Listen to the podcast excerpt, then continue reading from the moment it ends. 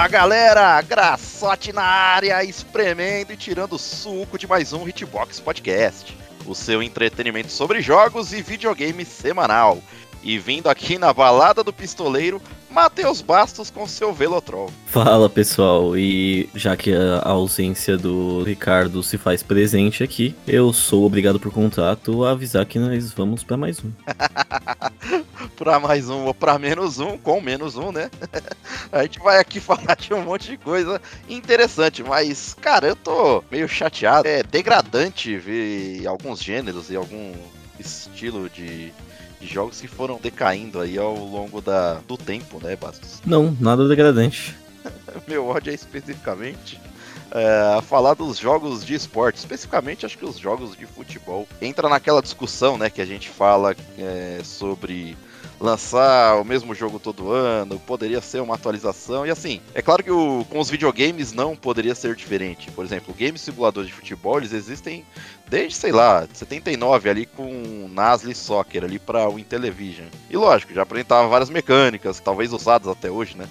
Mas que assim, infelizmente, como em qualquer outro gênero, em qualquer partida de futebol, talvez pequenas decisões que eles acabam tomando erradas são capazes de estragar toda a experiência de um jogo. E lógico que a gente tá numa época, não sei se eu vou conseguir ser claro aqui, em que as empresas simplesmente elas não podem se dar ao luxo de oferecer um jogo medíocre. E quando eu tô falando de um jogo medíocre, eu tô falando tipo estúdios grandes, sabe? É, você cobrar, lógico, pra gente aqui 350 reais ou 70 dólares aí na gringa. E medíocre, assim, a melhor maneira de escrever para mim o FIFA e o PES hoje, que particularmente agora são o UFC e o eFootball.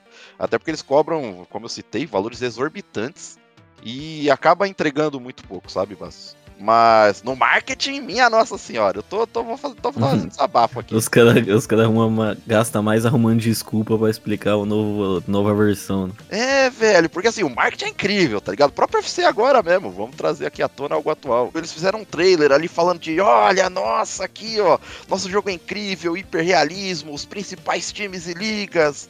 E, mano, o que importa mesmo é a mecânica do jogo ali. E é sempre a mesma porcaria. Às vezes o cara consegue piorar, sabe? E o jogador. Mano, e assim, lógico, para quem gosta de um arcadão, talvez até passe, mas eu gosto de uma coisa mais pro lado do simulador. Que o FIFA já foi mais simulador, depois o PES passou um tempo mais para simulador e eles ficam intercalando. Hoje o FIFA para mim é mais arcadão. E o PES, entre aspas, né? O eFootball talvez estivesse mais próximo do simulador há uns anos atrás. Hoje eu não sei porque eu não tive nem coragem de jogar esse eFootball. E tipo, mano, o jogador sai sambando ali da defesa, tipo, vai do ataque até o. Tem uns gols bizarros e real, tá ligado? Tanto que, assim, falando do UFC, eles mostraram nada praticamente assim de gameplay. E já estão vendendo lá 360 reais, sabe? E obviamente, se aumentar o preço, o que eu já acho um puta absurdo para pagar isso em um jogo. Lógico que eu vou aumentar o sarrafo também sem dó, sabe? Você quer aumentar o valor do jogo, beleza, mas minha crítica vai se tornar muito maior. Vai ser padronizado de acordo com o preço que estão estipulando aí. Assim também, essa parada de você não gostar da, da parte real do game, uhum. você tem que ter noção também que é BO seu, né? Porque tecnicamente o jogo não precisa ser realista, né? Não, sim, mas é, vamos supor assim que o jogo fosse um arcadão, tá ligado? Tipo, não fosse beirando o real, sabe? Mas ainda assim não quer dizer que ele não possa ser um bom jogo. Eu consigo, tipo, passar esse filtro. Puta, ó, é um jogo mais arcade, mais brisa aqui e tal, mas, mano, os jogos são ruins, cara. Tipo, é a própria comunidade que fala, entendeu? Passar dos anos, tipo, não é de agora, sabe? Não é de agora.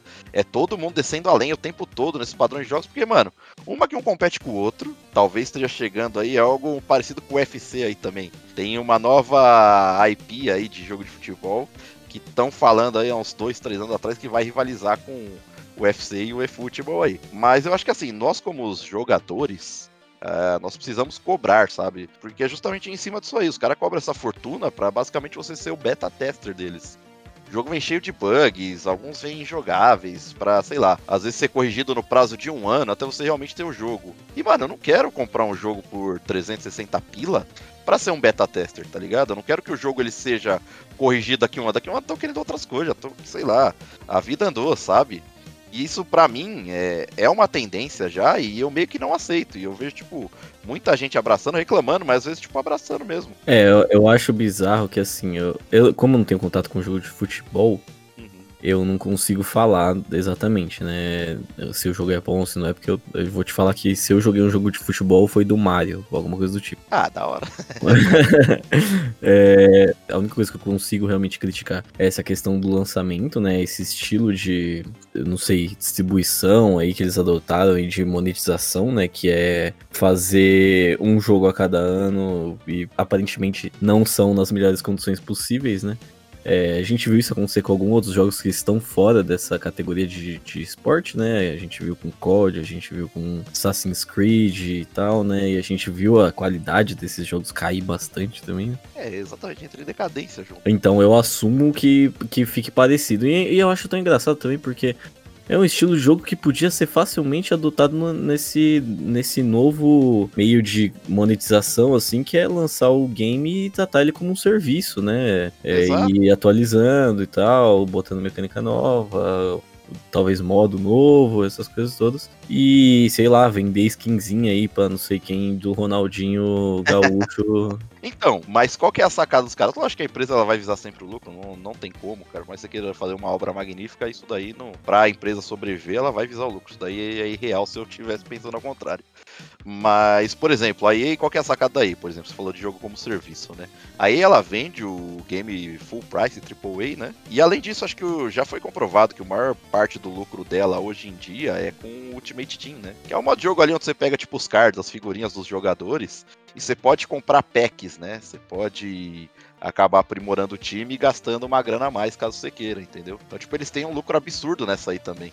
Então, ao mesmo tempo que eles estão vendendo o jogo, tipo, lá em cima, eles também estão lucrando pra caramba, entre aspas, com esse jogo como serviço, mesmo que ele tenha se atualizado Caramba. todo ano, tendo que comprar um jogo, tá ligado? Então, por isso que eu falo que a galera também tem parte de culpa disso. A galera reclama, mas, mano, consome vorazmente, sabe? Não, aí é bizarro mesmo, pelo amor de é, Deus. Mas, então... assim, é engraçado que isso aí me afeta de um outro jeito, né? Porque o gênero de esporte tá tão em decadência que se mantém nisso aí, nesses jogos repetitivos aí, lançando todo ano. Sim. E os jogos que eu queria de esporte não existe mais, né? Skate morreu, né? A EA é. até citou, eu não sei se foi na E3 passada ou retrasada, que o Skate 4 está assim em desenvolvimento. mas. É, então, mas nunca mais se ouviu falar, né? Pô, é muita sacanagem. É, engraçado, porque. E assim, a gente lembra bem que na época, na era Tony Hawk ali do PlayStation 2, o, era um gênero que, apesar de meio galhofa, né? Era um jogo de esporte que a galera curtia pra caramba, né? Fez Sim. sucesso pra cacete, pelo menos aqui no Brasil, né? Gente, Pô, eu mesmo. Lugar. Um dos jogos que eu mais joguei foi o Tony Hawk 2 do Play 1 e a trilha sonora fantástica, cara. Inclusive na Rádio Hitbox, acho que eu traria aí facilmente o Tony Hawk. Pensando agora. É lógico, assim, eu não sou um skatista profissional igual você, Passo, que eu sei que você anda bem pra caramba, eu sei que você vai fazer a do humilde aqui, vai falar que não, pá, pá, pá. Mas pra quem não sabe aqui da sua audiência, o Bastos, ele é um puto skatista aqui. Vivia andando de board e tal, curtindo, dando os rolezinhos dele, eu admirava, admirava não, admiro bastante. Lógico que com a vida dos boletos a frequência diminui, né? Não tem como. Tende a zero, inclusive. Mas assim, é... é... eu tava tendo uma conversa tendo essa semana, assim, em off, né? É, eu queria ver se fosse, por exemplo, antigamente, na, na época dos cartuchos, por exemplo. Porque se os jogos. Porque, obviamente, os jogos tinham bugs, claro. Mas não tanto quanto a gente vê hoje. Lógico que são jogos menores, é outra maneira de se desenvolver tal. Tem um monte de porém aí, mas enxugando, entendeu? Aonde eu quero chegar. É porque assim, se os caras realmente lançassem um cartucho hoje, cheio de bugs, mano, eles iam ter milhões em prejuízo, tá ligado? Fazendo recall tal. E hoje, lógico, hoje é mais fácil, com a tecnologia tudo, eles lançam diversas atualizações e hotfix para correções. Eu não tenho problema com os jogos, por exemplo, eles têm bugs em si, tá ligado? Pequenos bugs eles vão acontecer, tá ligado? Não tem como. É, o próprio Baldur's aqui, que eu tô jogando freneticamente aqui, cara. Que jogaço. Eu vou falar assim muito bem dele, mas muito bem, porque, olha, tá entrando tipo os melhores jogos que eu já joguei na minha vida. Tá fácil. Mas assim, tem pequenos bugs até dentro dele, saca? Mas não é um caso de um Cyberpunk, né, por exemplo, que os caras lançam o jogo coalhado ali pela metade e vão tentando arrumar no. Tentar trocar o pneu com a carroça andando, tá ligado? Com a carroça é foda, né? Mas com a roda andando, entendeu? Assim, daí você para e analisa os reviews, tipo, dos jogos que eu tô falando, tipo, do, especificamente do, do futebol em si. Mano, é só a galera descendo a lenha, basta. Nos jogos de esporte, mano, e aí dá pra abrir outra discussão aqui, já que a gente tá nesse tema aí de gêneros talvez em decadência aí, ou alguns tipos de jogos, alguns tipos de estratégia, que é o jogo ser lançado todo ano Sendo que nada mais é do que uma simples atualização, igual você falou, podia ser, sabe? Isso ocorre também, a gente pode ver, igual além dos que você citou, a gente tem o Battlefield e o Call of Duty também. Que a galera geralmente tá, tipo, sem torcer o nariz, mas tem, tipo, um grande hype em cima desses jogos. Porque são IPs gigantes, sabe? Acho que do gênero de FPS são as duas principais hoje. E já tá reinando aí há um bom tempo, mas Sempre a mesma Olha, coisa, é a galera reclamando, reclamando, reclamando. Teria que ir mais a fundo na pesquisa aí, porque eu, eu confesso que não, não conheço muito bem esse tipo de jogo, né? O quanto vende e tudo mais. Até porque eu jogo muito pouco FPS, né? Já comentei aqui que eu jogo no máximo R6 e é só o que me agrada e tal. Porém, eu não sei se elas são as IPs mais bem sucedidas, não assim, vende pra caramba e tal, né? Mas eu acho que CS, talvez, e Valorant aí, eu chuto que são as mais bem sucedidas do, do meio, até por conta do competitivo, que eu acho que fomenta muito. CS, sem dúvida, é um jogo extremamente magnífico, cara. As eras aí mostrou, né? E até hoje, mano, ele é um dos jogos mais jogados ali na Steam e tal. E olha que ele já tem já é um senhor já esse jogo. Eu, por exemplo, não gosto do CS, mas é inegável que é um puta jogo foda aí, né? Exato, exato. É, porém, vou ter que te falar que assim, é, você percebe que esse tipo de estratégia para vender os games assim é uma relação meio estranha até de consumo da parte do público e de como interpretar esse consumo da parte das empresas, né? Porque puta que pariu. A galera é uma a galera reclamando de um lado e a empresa espremendo o suco da, da franquia do outro e nego pedindo mais, mas ainda assim sabe que vai vir uma porcaria. Inclusive, acredito eu que a decadência desses, dessas duas franquias que eram gigantescas, assim, que por muito tempo reinaram únicas, assim, né, nesse meio, que é Call of Duty e ah. Battlefield, eu acho que a decadência vem principalmente por causa disso. A gente viu também isso acontecer com o próprio Assassin's Creed, que nem eu falei que era uma franquia de jogos muito aclamada, apesar de eu sempre ter achado repetitivo pra caramba. Mas pelo menos tinha uma história que o pessoal achava interessante, né? Alguns mistérios ali que, que atraía todo mundo no geral. E era uma franquia bem icônica até, né? Aquela parada dos assassinos, da ordem secreta e tal. E a gente viu isso aí virar uma galhofada do caralho. é, foi tipo, mano, entrar aquele lance, né? Porra, precisa lançar todo ano o jogo, tá ligado? É igual eu, mano. Eu, particularmente, eu tô extremamente descontente faz anos já com jogos de futebol, né? Bom, vou aproveitar aqui, como você diria, vou fazer uma sujeira aqui. Aproveitar que o nosso Ricardo Agueira não está aqui. Eu quero descer a lenha também em MMO aqui, rapaz. Eu acho que é assim, não que eu tô puto com o MMO em si, mas eu acho que é um tipo de jogo, não sei se você concorda, Bas, que ele tá em decadência assim por falta de inovação. E eu sei que não é fácil também. Então, tipo, não é uma reclamação assim direta, mas eu sinto que ele precisa de uma inovação, sabe? Eu acho que é um jogo que, lógico, demanda muito tempo, os tempos são outros, outro estilo de vida, já outra fase da vida. Mas sempre tem a galera nascendo aí, a galera mais nova que vai curtir, vai consumir também. Mas eu acho que, sei lá, cara, falta alguma coisinha nova ali, igual foi a magia de WoW e Final Fantasy XIV hoje que tá reinando, mas... Então, mas o problema é que, é assim, eu concordo que comparado às Eras de Ouro, ele é um gênero que realmente decaiu, né? A gente viu a febre que foi o WoW, foi bizarro, né? Sim. E era um jogo com mensalidade, inclusive, né? O que era... Era bizarro aquele jogo fazer tanto sucesso da forma que foi, era... Ele virou parte da cultura pop, inclusive, né? Não tá referenciado em um monte de jogo. Deve ter um monte de produção que leva em conta algum personagem que entra no mundo de um MMO que por acaso é super parecido com o mundo de World of Warcraft. Exato, eu particularmente gosto pra caramba de World of Warcraft, eu acho fascinante. Joguei muito pouco, cheguei a jogar tal, uns dois meses aí, foi o máximo. O que eu quero dizer é que assim, aqueles tempos eram outros. Eu acho que é, essa questão com o MMO tá. Esse tipo de jogo tá atrelado com um tipo de. Ele é quase o que chamam hoje em dia, né? De metaverso, né? Era um jogo onde você praticamente vive outra vida ali dentro, né? É, o aspecto social dentro do MMO é muito forte, sem dúvida. E a, pro, a progressão do seu personagem também tem, tem Porra, tem MMO aí que, por exemplo, Tibia, eu fiquei sabendo, acho que dois anos atrás, que o não sei que player chegou num level tal. Porra, tem gente jogando isso ainda. E o cara, a única pessoa que conseguiu chegar nesse nível foi esse cara. Então, assim, é.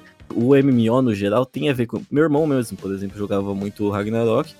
E ele, a gente já conversou algumas vezes que ele sempre gostou muito do jogo e queria voltar a jogar. Mas ele fala até que assim, porra, eu antigamente eu era puta conhecido dentro do servidor, né? Eu, eu chegava lá no PVP e ninguém ia me atacar, né? É muito difícil, só se fosse algum, algum doido novo lá. Mas aí eu fui, loguei com meu personagem esses dias, entrei lá no, no negócio, tô, nem me deixava vivo um segundo.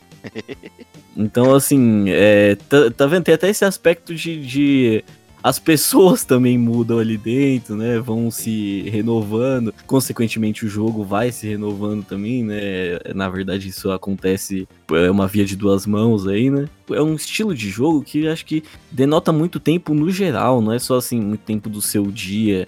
É, né, um, muito tempo jogando por dia o jogo. É muito tempo é uma longevidade que você tem que ter de, de contato com o jogo ali de anos e tal para que você realmente esteja dentro do jogo mesmo, aproveite do que ele, que ele tem para oferecer. Até a questão social que a você mesmo falou. Então eu acho que é um estilo de jogo que não cabe mais hoje em dia. Por isso, talvez, da inovação, né? É, então aí não sei. É, é, até porque se a gente soubesse, a gente, né? É, estaria então, É, mas eu acho que é. Porque também é difícil monetizar esses jogos, né? Então talvez tenha que se descobrir aí uma forma de. Skins, tal, de tornar ele mais. Um, um, jogo de progresso mais simples, né? de, de progresso mais tranquilo, digamos assim, e ainda assim conseguir monetizar ele de forma efetiva, né? É por isso que eu tava apostando tanto no Core Punk, porque eu, eu, acredito que ele tem algumas características ali que, que possam trazer isso. Alguma coisa tá tentando mudar, né? é, isso com certeza. Mas bora pro assunto do, do vídeo, que senão a gente não termina é isso, hoje. Mas, ah, é porque Vamos a resenha lá. tá boa, né? A resenha com Massa é sempre incrível. E é lógico, nem só de porrada e decepções vive a Hitbox, né? Então vem com a gente ouvir indies que recomendamos.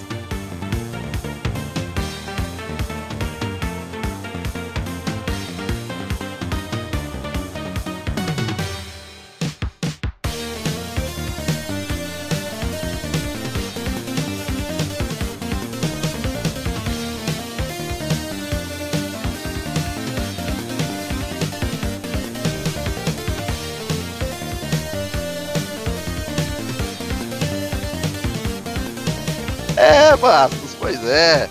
Cara, eu sei que a gente teve chororô, teve angústia, mas eu quero falar agora um pouquinho dos indies, cara. Porque eles têm uma importância gigante aí na indústria, é... até por não estar tá atrelado a empresários, né, que investidores ali em cima do jogo. Então, tipo, acaba tendo a parte livre ali do criativo muito maior, né? Não tem essas amarras. E grata surpresa, cara, foi se desenvolvendo a indústria indie ao longo dos anos. E vem muitos deles batendo de frente com triple A's assim, incríveis, sendo até melhores que muitos deles. Então eu quero saber aí de Bastos, aí algo, algum indie aí que encantou seus olhos. Cara, acho que você foi profundo demais aí na brincadeira. Ah, tá? não dá, merece, o indie merece, cara. Nenhum indie que tenha me cativado tanto assim ultimamente. Eu tenho diversos que eu poderia falar, né, que eu gosto bastante. É um que eu sempre penso em falar e que eu faz tempo que eu não jogo, eu precisava rejogar a série no geral, que é o Hotline Miami, né? É um, é um indiezão que eu, porra, acho divertido pra caramba. Pra quem curte, né, esse estileira meio clube da luta, né, o Fight Club, vai curtir pra caramba esse jogo, até por causa do, do estilão gráfico dele, né? Esse jogo, inclusive, foi até muito importante pra mim, eu gostei muito de jogar ele, de acompanhar ele. Porém, o que eu vou citar hoje é um mais casual, mais tranquilão, que chama Have a Nice Death.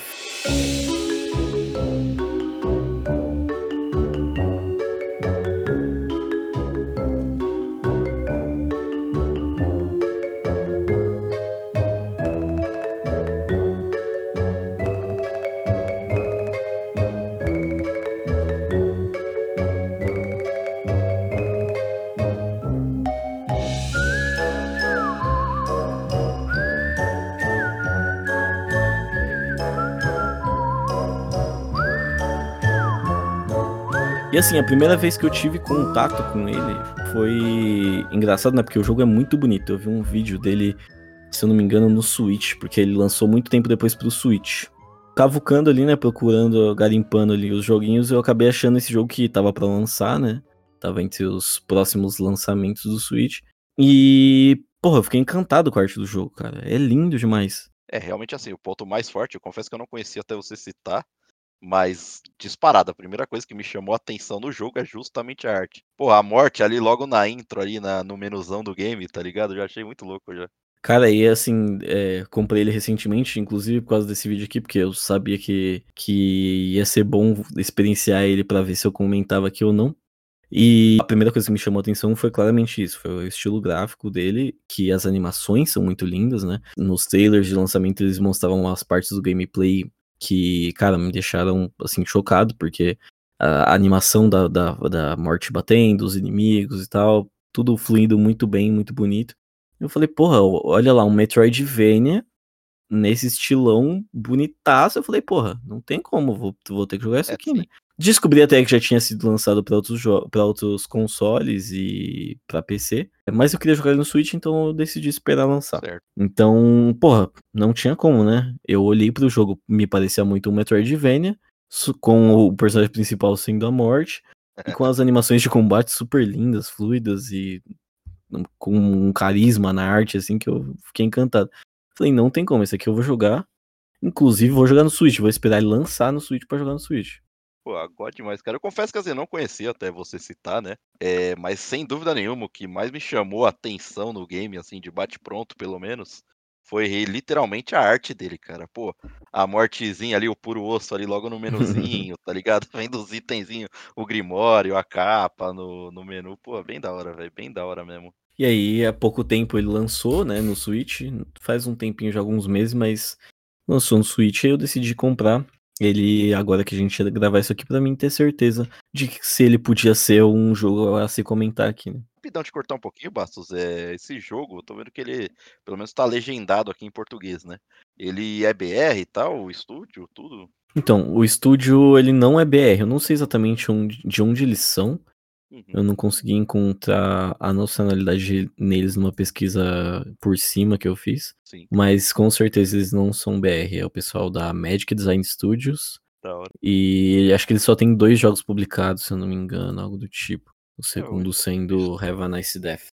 Um estúdio em ascensão. Sim, assim, cara, muito bom o trabalho deles ali, né? Eu vou entrar nisso ainda, mas, pô, eles conseguiram atingir um trabalhozinho bem legal um joguinho que é bem, assim, pode não agradar todo mundo, mas bem icônico. Não me agradou em todos os aspectos, inclusive. Acho que por conta da expectativa também que eu tava. Mas, porra, em outros aspectos que eu achei que não ia, que não ia ser o que ia me prender no jogo, acabou me prendendo.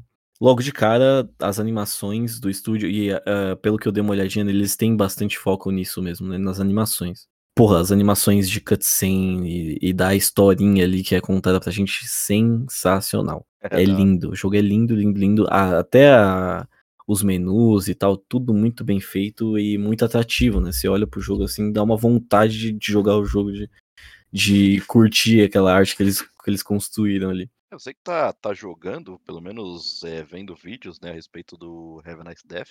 A paleta de cores, pelo menos, que eles Lógico, tem a ver com a morte e tal, mas lembra até um pouquinho do Hollow Knight, né? Oh, lembra, lembra bastante. Aquela, é, é tudo muito acinzentado, né? Só que aqui eu acho interessante, e eu vou entrar nisso também, mas essa paleta de cor acinzentada e tal, e bem monótona, os, o, dos mapas e tal, é, tem total a ver com a temática do jogo, né? Fato, fataço. E então, acredito eu que você não tenha entendido isso assim como eu não tinha entendido antes, mas isso aqui não tem nada a ver com os, o obscuro do sobrenatural, e sim com uma empresa, com um ambiente empresarial. não, aí realmente eu não ia passar pela cabeça. Exatamente. Se fosse a morte, você fala, mano, a morte, o submundo ali, né? Qualquer coisa nesse sentido ali. Algo espiritual, sobrenatural, talvez. É óbvio que tem isso, né? Mas assim, Sim. essa foi a melhor parte do jogo para mim até agora. Porque assim, eu tinha muita esperança dele ser um Metroidvania, né? Vocês sabem, a gente já conversou várias vezes que, eu, que é o que eu curto, né? É, é, me teria me deixado muito mais feliz se isso aqui fosse um Metroidvania. Porque, mano, tem um Metroidvania com essa arte, eu ia ficar maluco. Mas peraí, ele não é um Metroidvania? Ele é não é um Metroidvania, é um roguelike. É Exatamente. Melhor estilão Dead Cells ali, pá. É, o Dead Cells eu acho que ele até. Eu não sei exatamente como é que esse jogo vai seguir. Eu, eu joguei algumas runs só. Uhum. É, matei só o primeiro boss uh, até agora. Ele é bem linearzinho até onde eu vi. Não sei se você jogou Cult of the Lamb. Não joguei, mas você falou bem dele para mim. É, o Cult of the Lamb, ele tem uma mecânica que não tem muito a ver, né, com, com o roguelike no geral, que é a mecânica de construir o seu vilarejo, o seu culto ali, né, desenvolver o culto. Mas durante as suas runs, de você ir batalhando e, e matando os boss, né, ele tem essa mecânica bem simples de roguelike, onde você tem um, um caminho, né? E você, em alguns momentos, esse caminho se bifurca e você pode escolher entre um e outro, né? Aqui acontece a mesma coisa, que você. que os estágios são elevadores, né? Você vai pegando elevadores para os estágios do prédio da, da, da senhora morte ali, da dona morte. E alguns momentos você pode ir para um departamento diferente do outro e escolher um, um, um, departamento ao invés do outro. Mas você vai ter que seguir esses, esse, essa subida aí até o, o boss que você precisa enfrentar. Da hora. E assim, logo de cara, essa temática foi o que me pegou. Essa mescla aí parece bem interessante, tá ligado? O mundo corporativo, empresa e tal. É muito legal porque já tava ali, de certa forma, nos trailers. É. Mas eu não tinha pegado essa, essa temática. E quando eu fui jogar, o primeiro trailer já começa assim. O que acontece é que a gente vai acompanhando a morte, né? No dia a dia dela, né? De caçar e coletar as almas dela lá, né?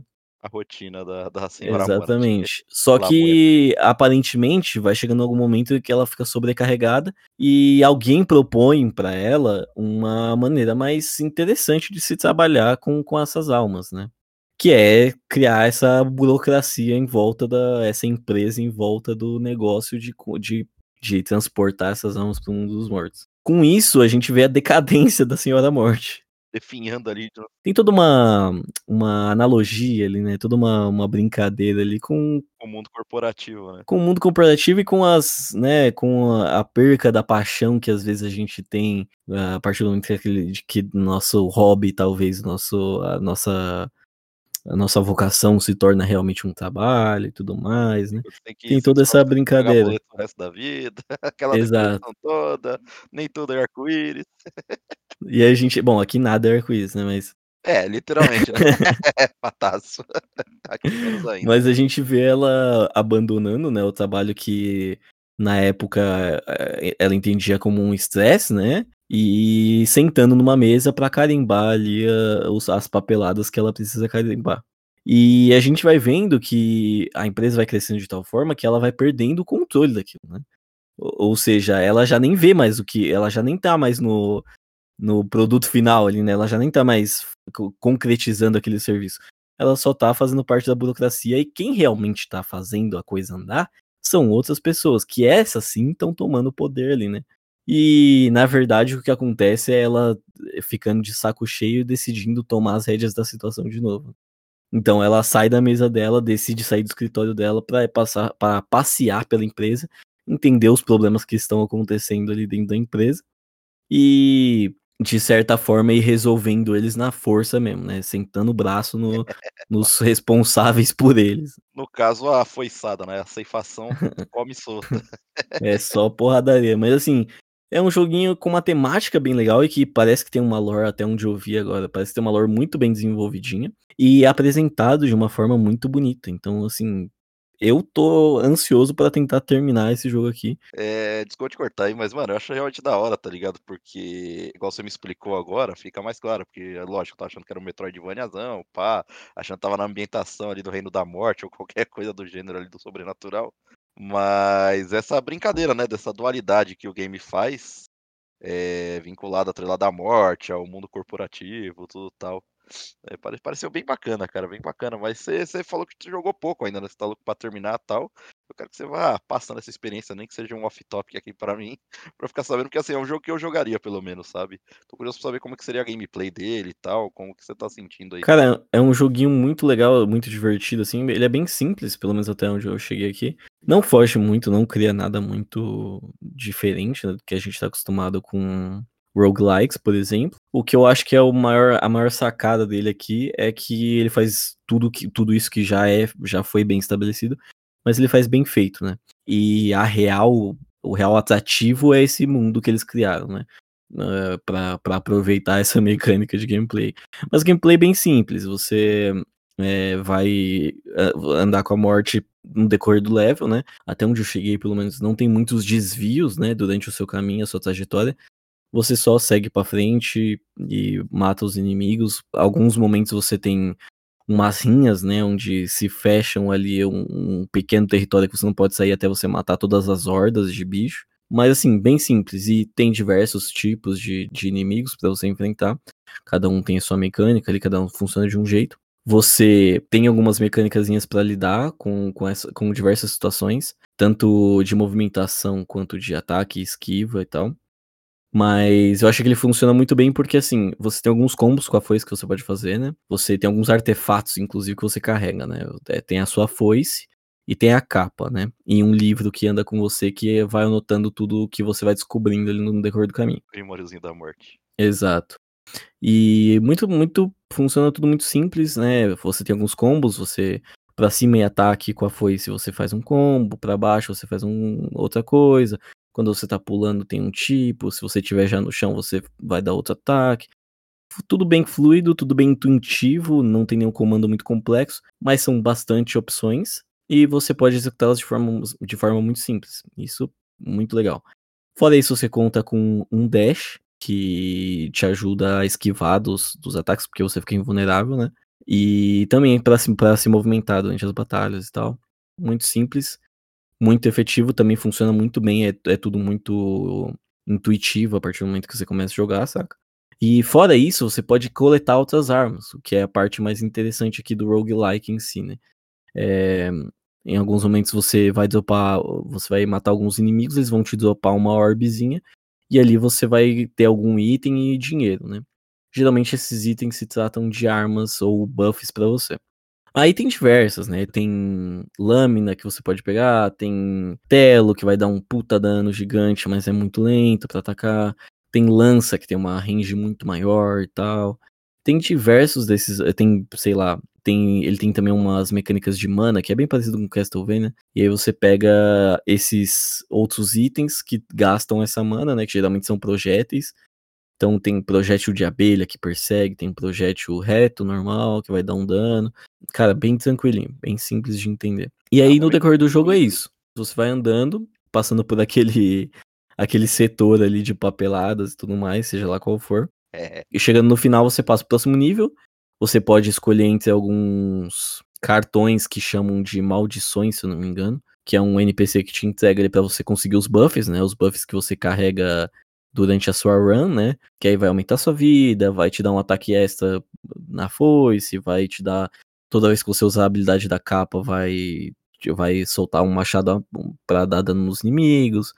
Que é um machado, inclusive, bem parecido com o do Castlevania. Então a gente vê algumas referências aqui também. Tudo muito simplesinho, mas muito direto ao ponto, eu diria.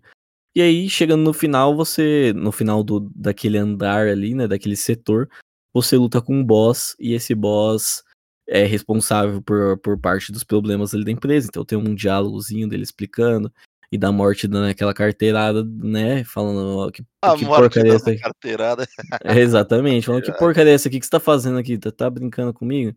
Ai, então cara. tem toda essa dinâmica e tal, aí você luta contra ele, e depois, a partir do momento que você consegue derrotar o, o funcionário ali, o gerente ali que tá te dando problema, ele vai pros devidos afazeres dele, né? Você manda a alma direto pro escritório. E, e, tem, e, também tem essa relação muito, muito interessante, né? De, de trabalhar num escritório com a morte, né? Porque é bem isso mesmo. Seria engraçado, no mínimo, pra dizer outra coisa. e o mais legal, acho, pelo menos para mim, é que apesar de, de toda a gameplay ser divertida, ser legal, eu acho que o mais interessante é justamente como eles desenvolvem esse mundo empresarial deles aí. Porque tem diversos NPCs que você vai conhecendo durante o, o jogo, né? E a morte conhece todos eles ali e tal. E geralmente são pessoas mortas, então você acaba descobrindo como é que a pessoa morreu. Tem sempre uma piada por trás, né? Sempre um tom satírico e tal. É muito legal. E tudo isso vai ficando salvo tanto os mapas que você passa, os inimigos que você enfrenta, os funcionários que você conhece, né? Os NPCs que você conhece, as armas que a morte usa, tudo isso vai ficando salvo, né, no seu grimório e aí você pode consultar e ver a lore por trás, né? A história por trás do NPC, da arma e tudo mais. para você Não. entendendo um pouco mais aquele mundo ali. E acho que a parte mais engraçada para mim, mais divertida, porque eles sabem aproveitar bem as piadas com o mundo corporativo e tudo mais. Não, tem uma sátira então bacana. Exato. É, é, essa parte eu achei mais divertida. Eu, passei a maior parte do jogo lendo, porque tem, tava tudo ali disponibilizado. Da hora. Pô, tem a caixinha de diálogo, então, mano, é algo a mais ali dentro do roguelike, cara. E realmente tem todo um tom, né, pra, pra ser dessa maneira mesmo, pela, pela ambientação, tudo, de tudo que você tá falando até agora, de como ele traz, cara, da hora.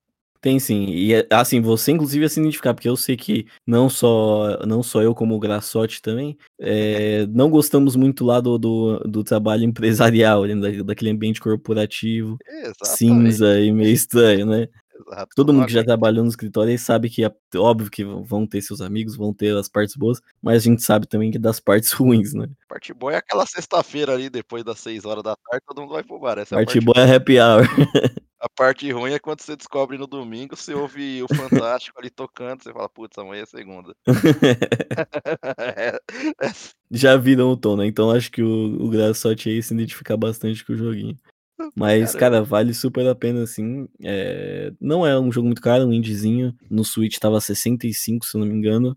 Eu acho que em outras plataformas, como o PC, deve estar tá mais barato. E fora isso, direto tem promoção pra lá e pra cá, né? Então, quando tiver baratinho, vale a pena pegar, vale a pena dar uma olhada. Joguinho super recomendado, principalmente por essa parte que eu, que eu citei, que é a lore dele, que pelo menos para mim é onde ele realmente brilha. A gameplay é sim divertida, mas onde ele brilha é na, na lorezinha. Mas ficando por aqui, agora eu quero saber o que, que o Graçote tem para oferecer aqui pra gente, porque depois desse aqui eu vou ter que jogar outra coisa e quem sabe não seja esse, né? tá aí, ó, Bastos aí falando de Have a Nice Death. Grata surpresa aí, eu realmente não, não conhecia até você citar. Gostei bastante do que vi, mais ainda do que você citou aqui neste episódio. Mas, mas, mas, mas, eu estou aqui para falar do melhor jogo indie do TGA, The Game Awards, mais especificamente de 2019. Eu estou falando aqui de Disco Elysium,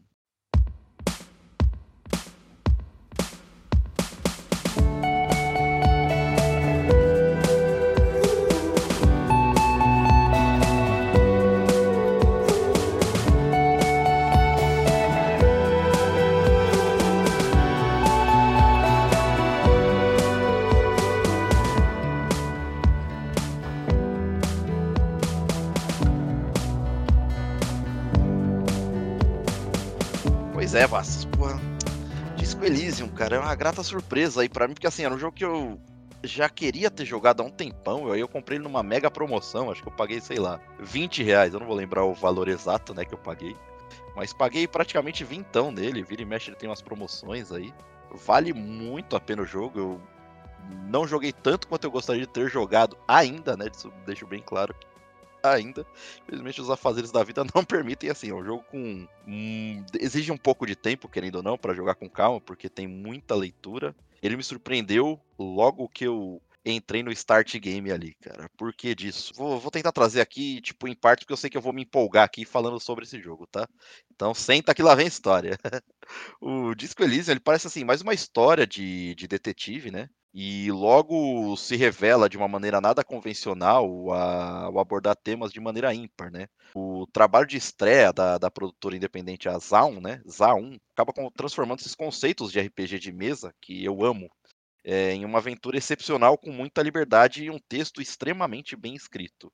E claro que além disso, o Disco Elysium ele conta também com uma narrativa densa e envolvente que aborda uma, um protagonista assim, repleto de falhas morais, tá ligado? Temas políticos e aspectos sociais bem relevantes. Então, tipo, você vai imergindo nesse jogo, tipo, de uma maneira muito densa, cara, muito profunda. Eu nunca me aprofundei nesse jogo. Uhum. Eu nem sei exatamente do que que ele se trata, mas olhando para ele, você já consegue dizer que ele é claramente um jogo de detetive naquele clima no ar, né?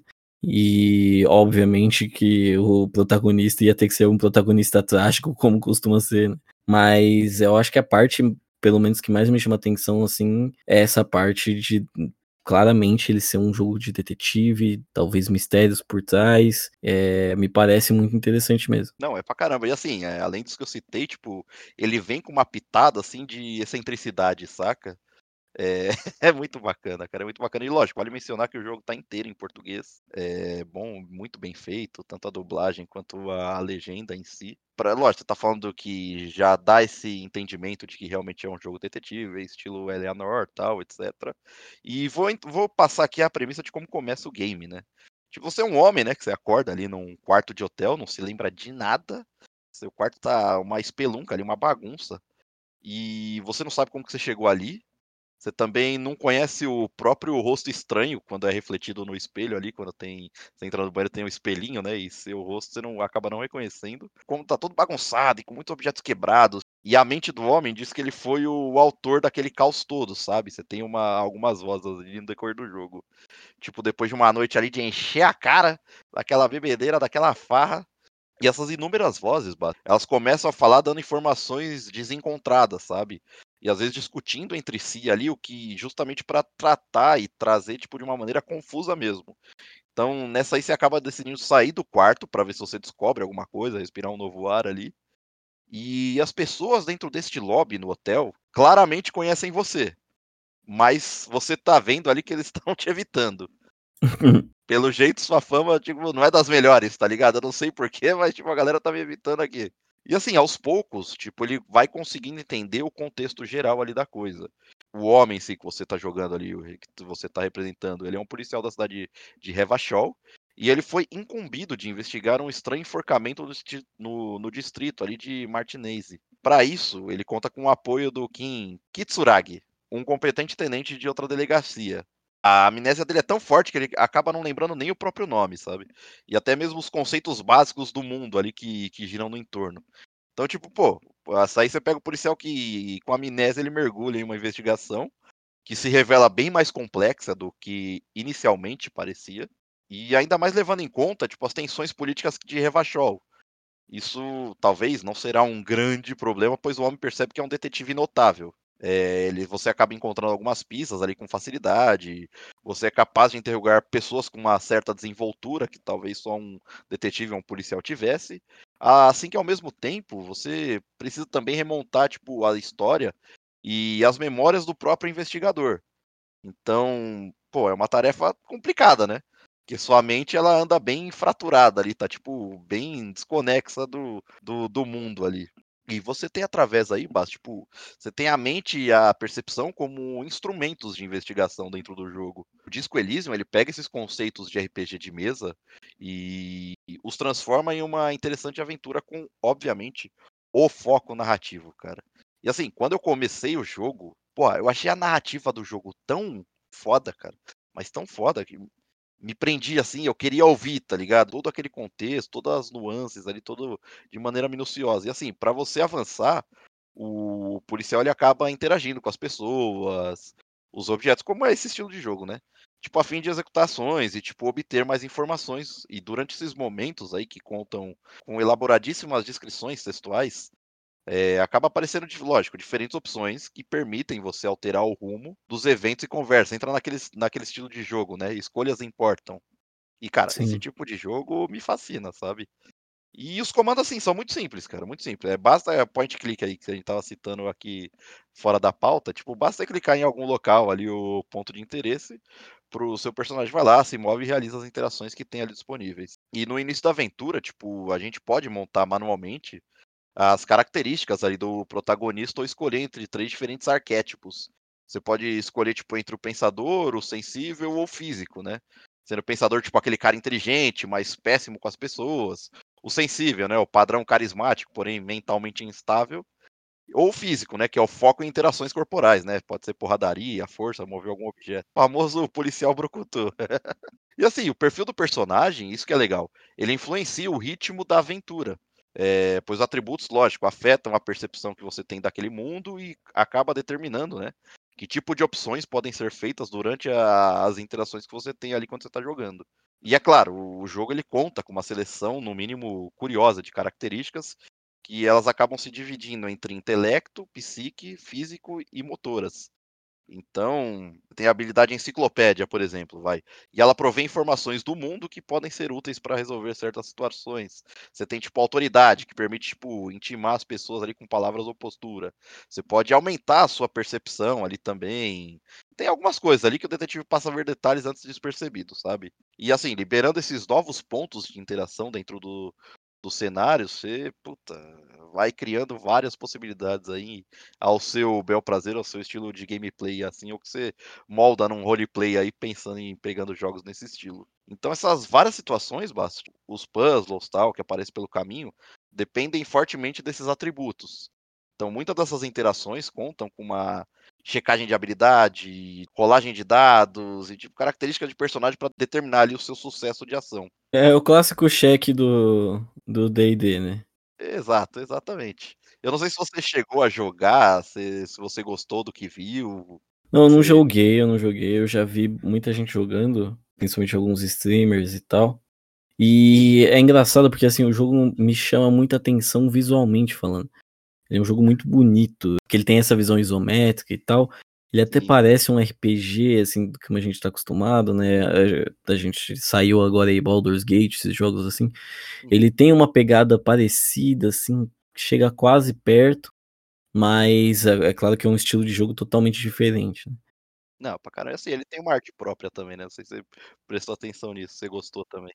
Mas só pra, só fechar realmente as nuances da gameplay e tal, o estilo de jogatina, você tem também uma coisa chamada gabinete de reflexão ali dentro do game, né? E ele é um recurso que ele apresenta as ruminações alimentares do detetive. Tipo, você tem certas interações ali que acabam desbloqueando os pensamentos. Elas podem ser colocadas em espaços no gabinete, sei lá, você pode liberar benefícios e desvantagens. E após algum tempo, esses pensamentos eles acabam ficando internalizados e suas características acabam mudando completamente. Então, muitas dessas vantagens acabam sendo exclusivas, tipo, sei lá, só estão disponíveis por meio do gabinete da própria reflexão aí mesmo. É uma coisa a mais ali, é um tchan, charme do jogo que tem, entendeu? Porque tem que ter atenção, porque tipo, é um espaço muito mais limitado dentro do jogo. E ela reflete justamente tipo, que as suas escolhas ali dentro do game assim, a flexibilidade, as possibilidades de uma aventura não linear, que é Disco Elysium, ela me, me conquistou justamente por ter essa vasta liberdade, né? Porque na maior parte das vezes há, tipo, diferentes soluções para o mesmo problema. O que é o caso desse estilo de jogo, né? Investigativo, ou até tático, assim, RPG, então... O próprio Baldur's aí tem muito disso. Então, ao encontrar, tipo, uma porta trancada, uma livraria, um exemplo, a gente pode tentar derrubar ela ou, tipo, tentar encontrar uma chave para abrir.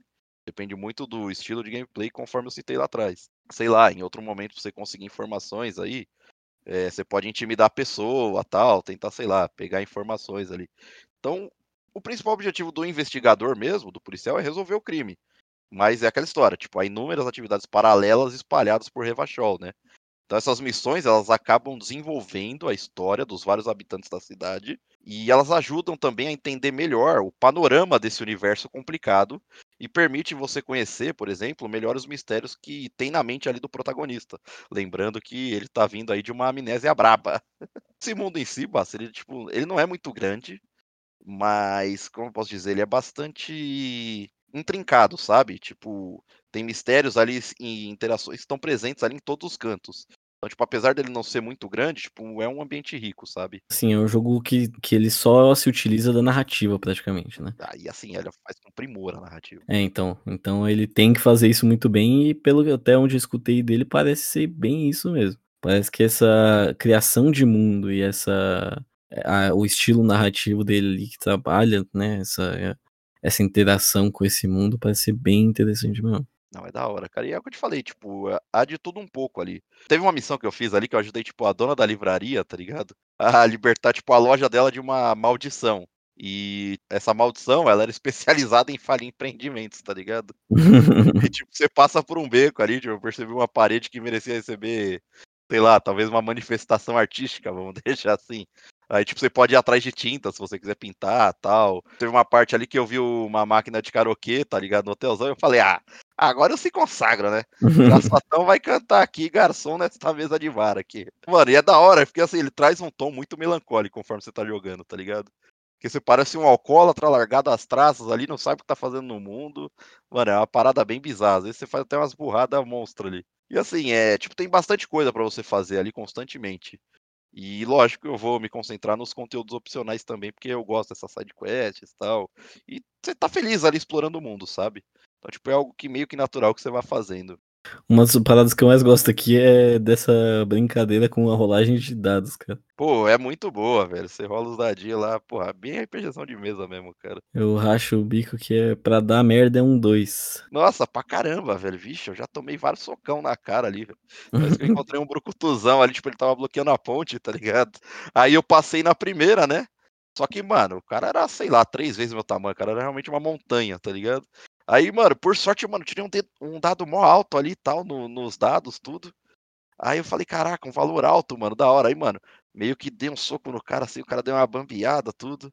Aí fui tentar alguma outra interação, mano, o cara me desceu a lema, me desceu Eu saí zoado, saí zoadaço. Mas é muito legal, cara. Porque assim, você pode mergulhar, assim, tipo, nesse mundo soturno e melancólico, como eu citei. Acho que assim, o, o, o grande trunfo ali do Disco Elysium é, ele tem realmente uma ambientação ímpar que ele conta com personagens pitorescos, sabe? É um universo ricamente construído, ele tem muitos temas que são explorados ali pela trama, como violência, sexo, pobreza, abandono, traição, melancolia, sei lá, desespero. Mas tem também momentos divertidos e leves, tipo os assuntos mais espinhosos.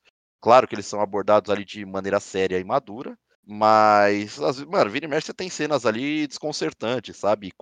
é, cômicas. É, tem, tem, tem um equilíbrio ali, apesar de você sentir essa melancolia no mundo, sabe? E mesmo assim, o visual ele acaba encantando. Ele tem um estilo ali impressionista, sabe? Com cenários que parecem, sei lá, igual a gente citou aqui, ter sido feito pincelado com tinta, vai. A câmera isométrica, tipo, ela resgata justamente esse charme daquelas aventurinhas, tipo, da década de 90, sabe? Que ajuda a trazer aquela dinâmica para cenas da aventura. O próprio tom da melancolia tipo, acaba sendo reforçado de maneira suave e pungente ali com a trilha sonora produzida pela banda britânica chamada British Sea Power. Cara, é, vale a pena, é um sonzinho da hora, eu preciso ouvir mais deles ainda para para falar se é bom ou não, mas o pouco que eu ouvi ali dentro do jogo eu curti pra caramba. E assim, a narrativa, ela é transmitida majoritariamente em passagens longas e densas e, claro, muito bem escritas. Eu vou bater nessa tecla que a narrativa aqui desse jogo é o que me encantou. E assim, eu me senti realmente lendo um, vai, um elaborado romance policial interativo ali. E o jogo ele tá completamente localizado para o português e a adaptação ela acaba sendo minuciosa, sabe? Eu fiquei impressionado com o cuidado também despendido ali. Ainda mais se eu levar em conta que aí, tipo, a imensa quantidade de diálogos espalhados que tem por essa jornada. É, isso eu sempre escutei falarem mesmo, que o texto desse jogo ele é muito bem escrito. Não, é pra caramba. E assim, é, ele tinha sido uma indicação do próprio Luiz Ferro, ex-integrante aqui da, da Hitbox, né? Ele, ele falou, mano, esse jogo é sua cara, você vai curtir pra caramba tal. E eu ainda levei um tempinho pra, para pegar ele. Depois que ele falou, acho que eu levei mais uns dois anos, tá? Ele chegou a jogar também. Depois a gente trocou uma ideia, cara. Assim, a gente gostou demais, cara. Demais, demais, demais. Eu não consigo jogar esses, esses jogos ultimamente, porque isso aqui é um jogo que você tem que sentar, parar, né? Desliga as outras telas, não dá para jogar vendo vídeo. Não dá para jogar fazendo outra coisa. Você vai ter que jogar o bagulho lendo, prestando atenção. É Até porque o que ele tem, o que ele tem para oferecer para você é justamente essa essa imersão, né, essa narrativa. Exato. E assim, com certeza assim, é, é o tipo de jogo que eu só jogo quando eu tô calmo, eu sou agitadão de natureza, né? Então, mano, eu preciso tomar um chato sossega macaco, dar uma relaxada, respirar fundo, mano, tá inspirado, porque o próprio Baldur's Gate mesmo 3 não, mano, apesar de eu estar tá caraca, querendo jogar ele a todo momento. Tem dia que, mano, tô mais agitado, tem dia que, mano, eu tô com tanta coisa para focar que, tipo, eu não consigo relaxar para jogar ele. Então, tipo, mano, eu pego aquele dia, é a mesma coisa aqui com o Disco Elysium.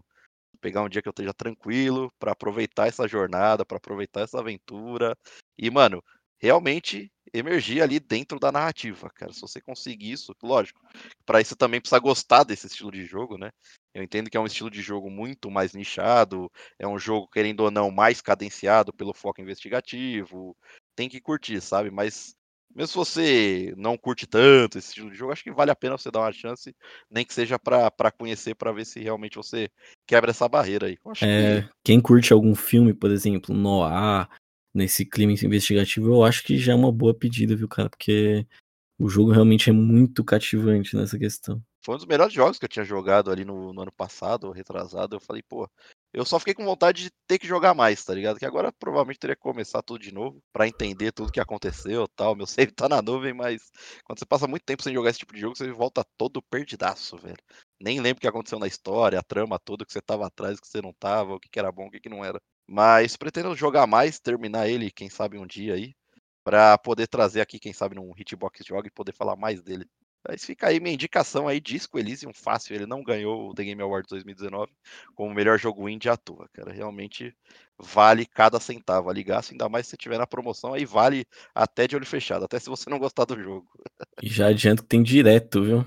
Ah, sim, vira e mexe tem, velho. O que não falta é promoção na Steamzeira ali, fácil, fácil. Acho que encerramos por aqui, Basso. Por hoje é só, minha galera. É isso então, aos nossos ouvintes, à nossa audiência, nosso muito obrigado. A Hitbox vai ficando por aqui. Espero que vocês tenham gostado aí do, do Indies que recomendamos. Aquele abraço.